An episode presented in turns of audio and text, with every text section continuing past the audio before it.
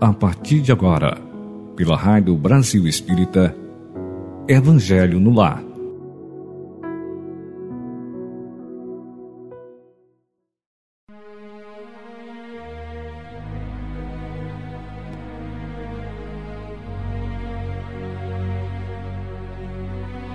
Olá, amigos da Rádio Brasil Espírita.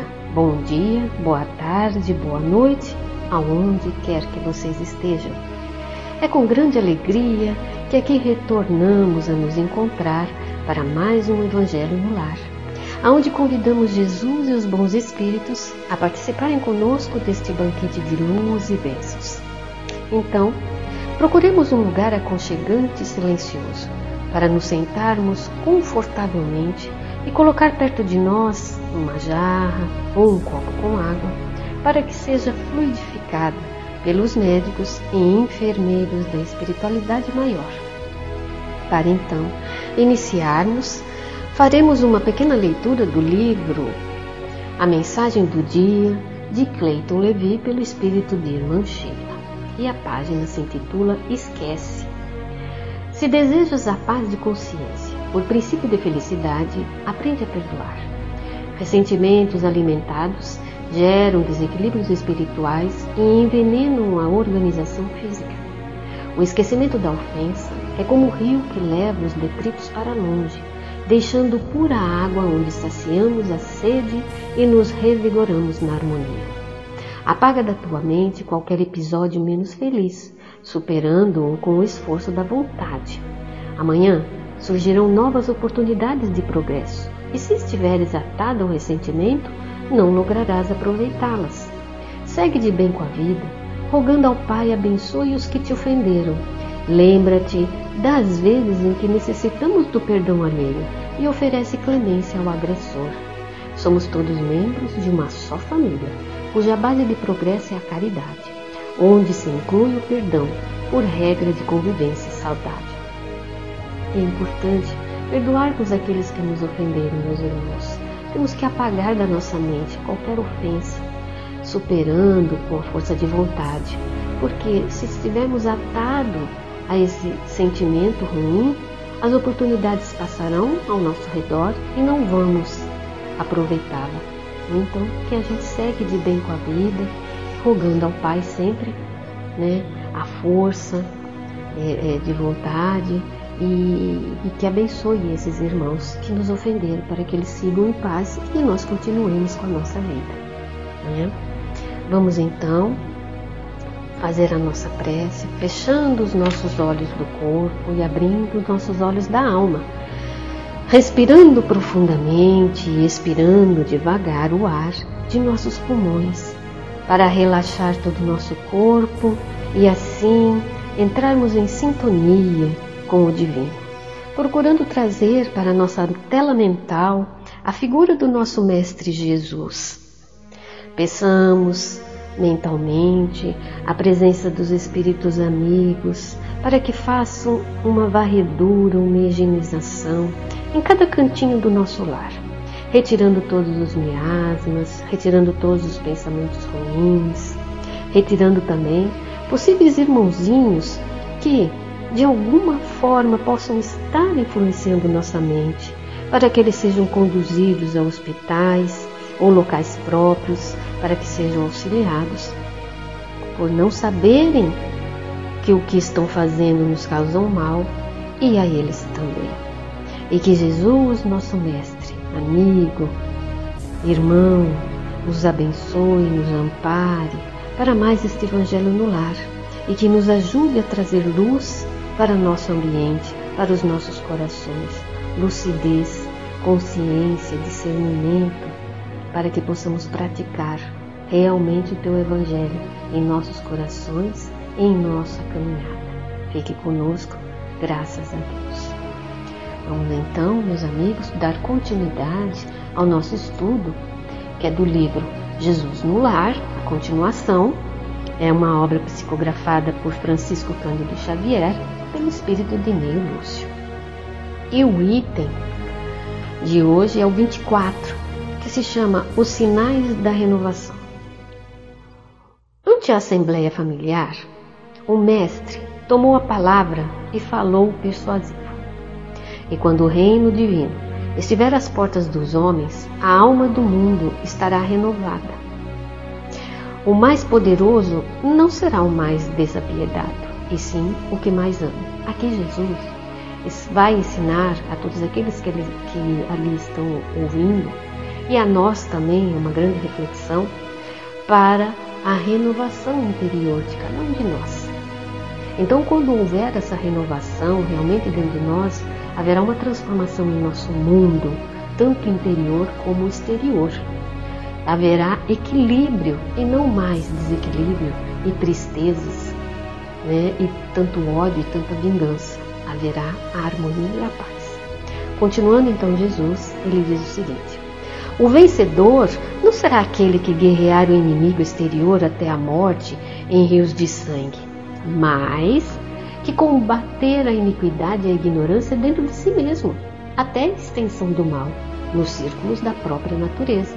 Então, é trabalhar dentro de nós essa nossa ignorância, extinguindo o mal que ainda, infelizmente, dormir é, está dentro de nós. O mais eloquente, aquele que mais sabe falar, ele não será o dono do mais belo discurso, mas sim o que aliar as palavras santificantes aos próprios atos, elevando o padrão da vida no lugar onde estiver. Aqui, muito bem, Jesus nos coloca que não é aquele que fala mais lindamente, mas o que pratica o que fala. Quer dizer, praticar o Evangelho de Jesus, né? O mais nobre não será o detentor do maior número de títulos que lhe conferem a transitória dominação em propriedades efêmeras da terra, mas aquele que acumular mais intensamente os créditos do amor e da gratidão nos corações das mães e das crianças, dos velhos e dos enfermos, dos homens leais e honestos, operosos e dignos, humildes e generosos. Então, aquele que realmente se renovou, ele não tem que ter o maior título, não tem que ser o mais poderoso, mas sim aquele que mais auxiliou a todos aqueles que realmente necessitam. Continua Jesus que o mais respeitável não será o dispensador de ouro e poder armado, e sim o de melhor coração, como o óbolo da viúva. Não é aquele que tem a maior riqueza, mas muitas vezes são aqueles que não têm nada, mas mesmo assim ajuda aquele que está né, no seu caminho, necessitando muito mais. O mais santo de Jesus não será o que se isola em altares do supremo orgulho espiritual, evitando o contato dos que padecem por temer a degradação e a imundície. Então não é aquele que está lá em cima de qualquer púlpito ou altar, né? Aquele que está ali falando, não. Mas sim de Jesus, aquele que descer da própria grandeza, estendendo mãos fraternas aos miseráveis e sofredores. Aqui me, me traz a imagem a irmã Dulce, a Madre Teresa de Calcutá, né? E a tantos outros espíritos que têm tanto conhecimento, mas saíram dali, da onde estiveram, muitas vezes, né, tendo posses de ouro, mas vem ajudar os humildes, né, os miseráveis e sofredores, elevando-lhes a alma dilacerada aos planos da alegria e do entendimento. O mais puro não será o que foge ao intercâmbio com os maus e criminosos confessos, mas aquele que se mergulha no lodo para salvar os irmãos decaídos sem contaminar-se. Tem uma passagem no livro de André Luiz, não me recordo qual livro, em que é, André Luiz questiona o, mentor, que ele está vendo uma cena de que irmãos do bem, né? Muitas vezes para entrar ali nas falanges, nas reuniões de espíritos menos esclarecidos, se transfigura. E André Luiz questiona por que, que ele está fazendo aquilo. E realmente, né, vem agora aqui isso que Jesus comentou, né, que o mais puro ele não foge ao intercâmbio né, com os maus e ele mergulha no lodo para salvar os irmãos decaídos realmente. Ele se transfigurou para entrar dentro da reunião e poder ajudar aqueles que assim queriam se transformar. Jesus então continua que o mais sábio não será o possuidor de mais livros e teorias, mas justamente aquele que, embora saiba pouco, procura acender uma luz nas sombras que ainda envolvem o irmão mais próximo. Esse aqui também me faz lembrar uma história de um senhorzinho que ficava sempre no fundo né, de uma reunião é, em que o palestrante estava ali, sempre falando de amor, de, de caridade, falava e se exaltava, mas esse senhorzinho ficava sempre ali, colocando água, recebendo a todos os, os irmãos que chegavam né, ali na, na casa espírita. E um dia, depois que ele desencarnou, tanto o palestrante, que ali no, no plano espiritual estava achando né, que ele tinha um local melhor, que ele iria para um local bom, mas o, os amigos que ali estavam falaram: não, nós vamos para um local onde está tendo um palestrante, um senhor muito iluminado, para que a gente possa ouvi-lo antes da gente poder conversar. E foi. Quando ele olhou esse irmão iluminado, era quem? Era aquele senhorzinho que estava ali. E ele foi indagar: Poxa, como que você está aqui nesse local lindo, todo iluminado, se você simplesmente né, ouvia o que eu falava? E o senhorzinho falou: Bom, eu simplesmente a única coisa que eu fazia o tempo todo era praticar o que o Senhor falava. E é exatamente aqui o que está dizendo Jesus, que o mais sábio não era o possuidor de livros e teorias, mas aquele que procurava acender a luz nas sombras né, que ainda envolvem os irmãos mais próximos. O amigo divino pousou os olhos lúcidos então na noite clara que resplandecia lá fora, em pleno coração da natureza. Fez longo intervalo e continuou. Nessa época sublime, os homens não se ausentarão do lar em combate aos próprios irmãos, por exigências de conquista ou pelo ódio de raça, em tempestades de lágrimas e sangue, porquanto estarão guerreando as trevas da ignorância, as chagas da enfermidade, as angústias da fome e as torturas morais de todos os matizes.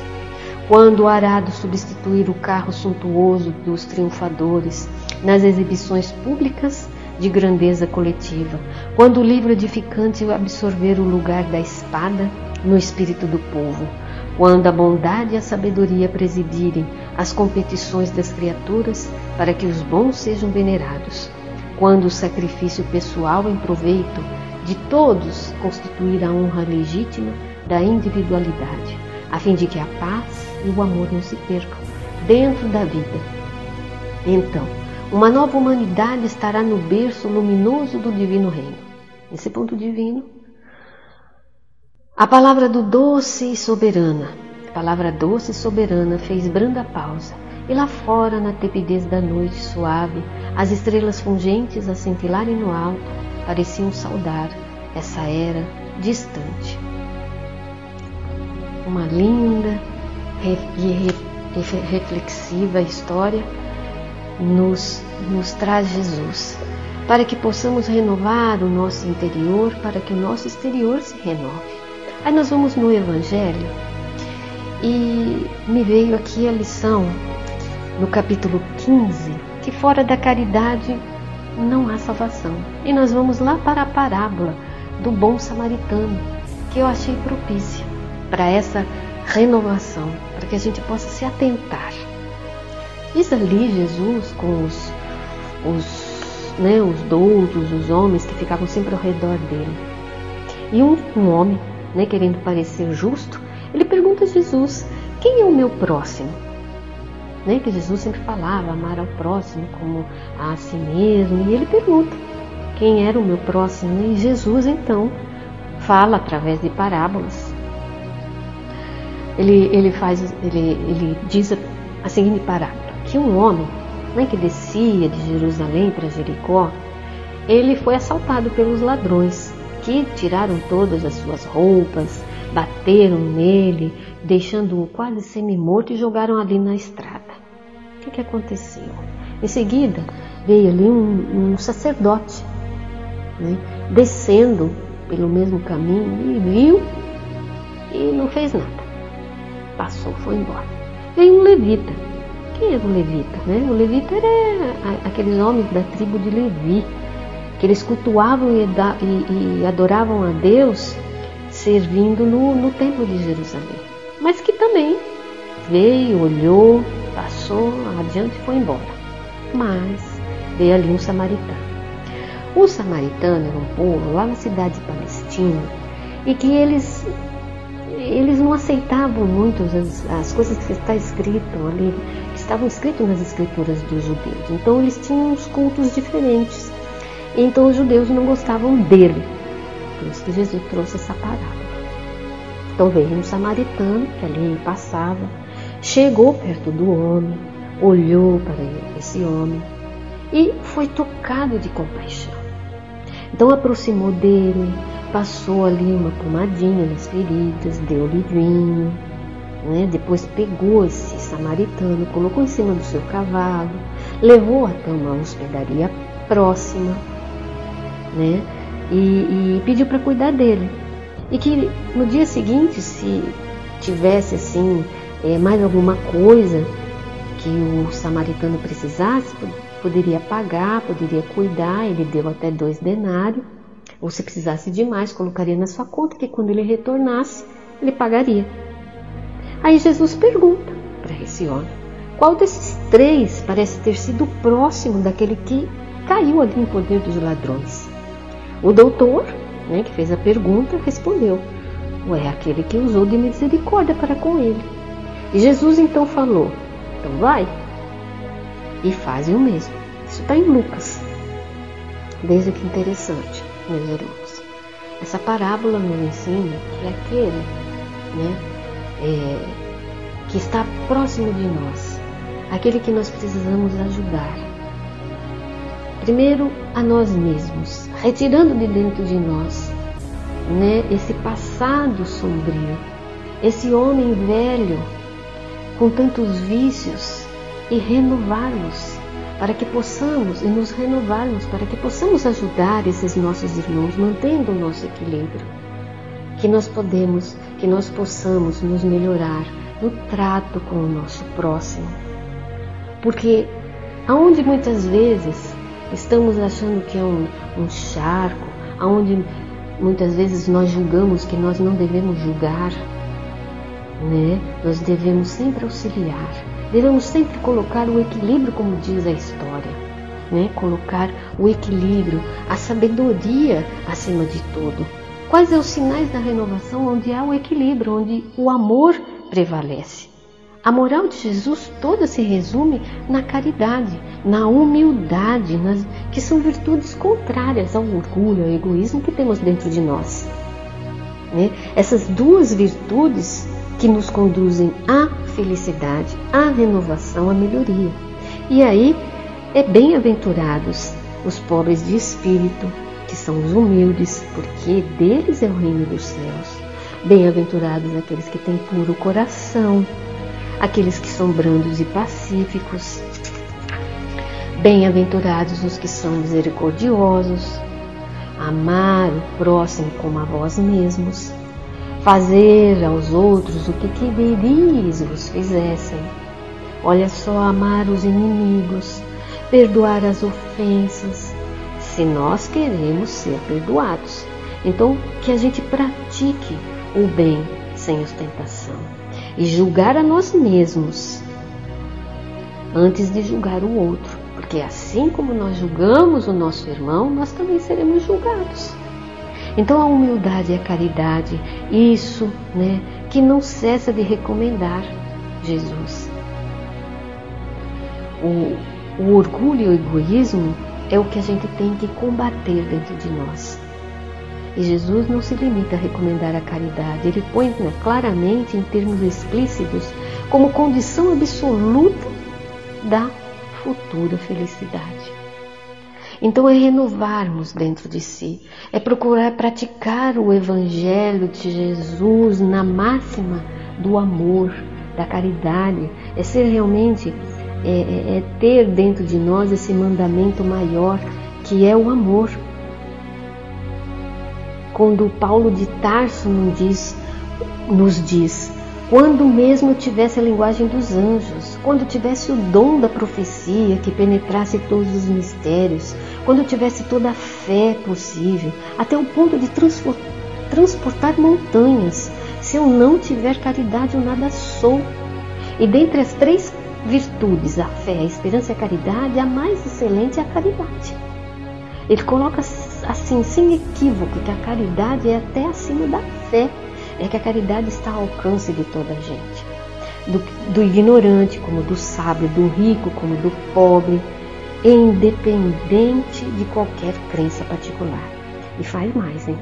Define a verdadeira caridade, mostra não só na beneficência, como também no conjunto de todas as qualidades do coração, na bondade e da benevolência para com o próximo. Essa é a caridade que devemos exercer.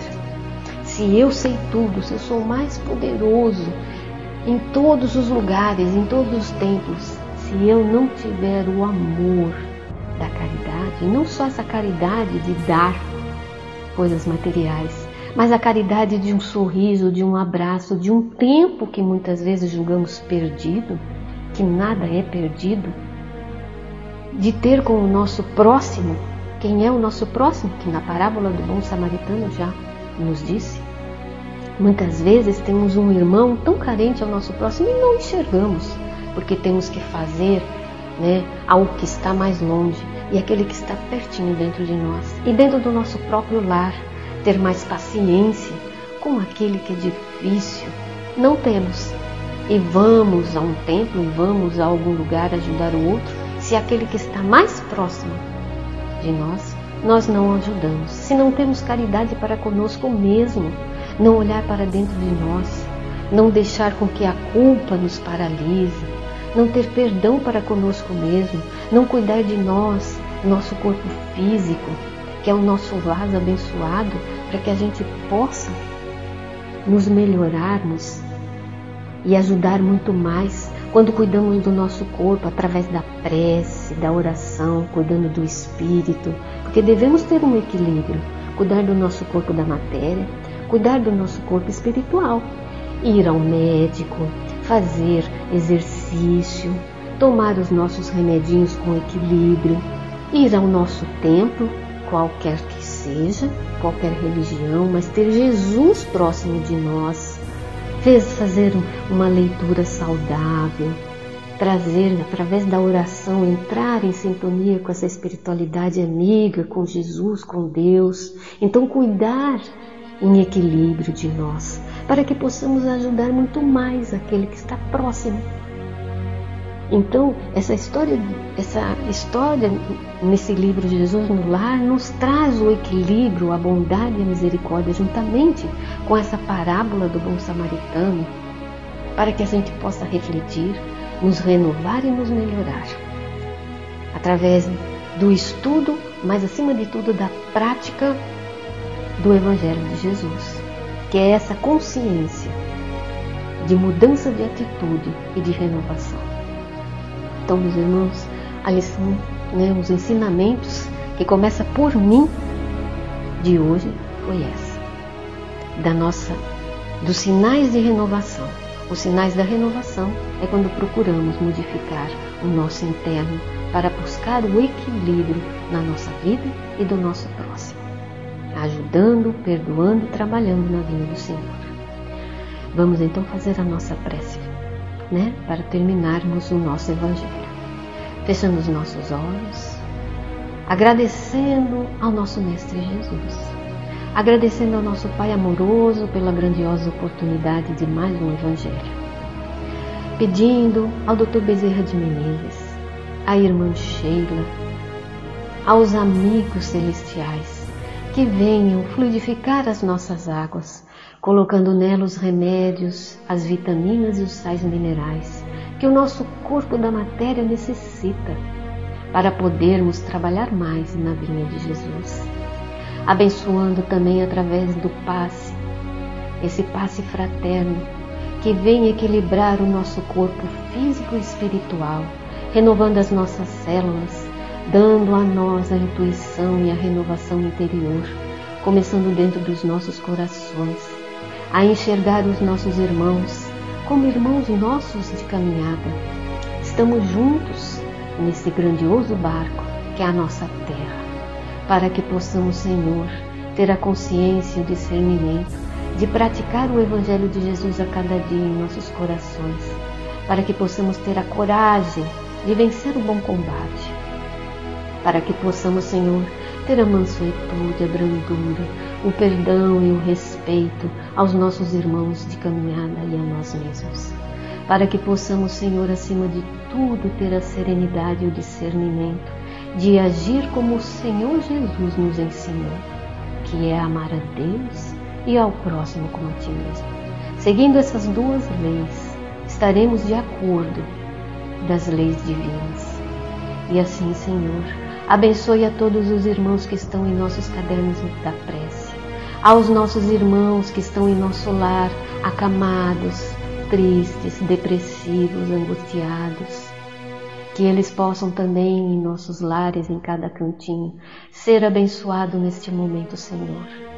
Que abençoe a nossa humanidade, que abençoe aos nossos governantes, que a paz de Jesus faça morada em todos os corações mas que nós abramos os nossos corações para receber essa espiritualidade amiga, praticando, amando e trabalhando na venda de Jesus. Fique conosco, hoje, agora e sempre, graças a Deus. Meus irmãos, meus amigos, ouvintes da Rádio Brasil Espírita, muito obrigada pela grandiosa oportunidade de estarmos aqui. Fiquem em paz e até a próxima. Tchau!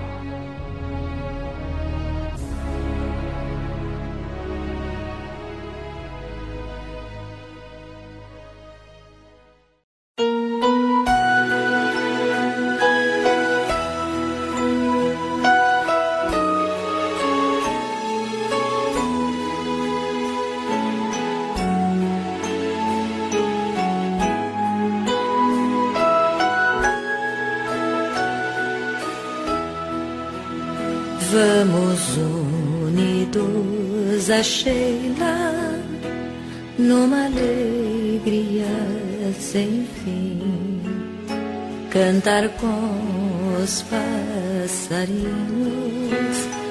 que esvoaçam no jardim. Esta flor tão delicada quando está juntinho deixa sempre o seu perfume e o calor da sua voz, irmã Sheila, tão querida, vem trazer-nos esta luz que ilumina nossas vidas, nos caminhos ao enfermo que espera fraternidade e amor. Levaremos nesta noite lenitivo a sua dor como um bom samaritano e a Sheila nos guiar seguiremos confiantes, sempre alegres a cantar. Irmã Sheila, tão querida, vem trazer-nos esta luz, ilumina nossas vidas nos caminhos Irmã Sheila, tão querida, vem trazer-nos esta luz que ilumina nossas vidas, nos caminhos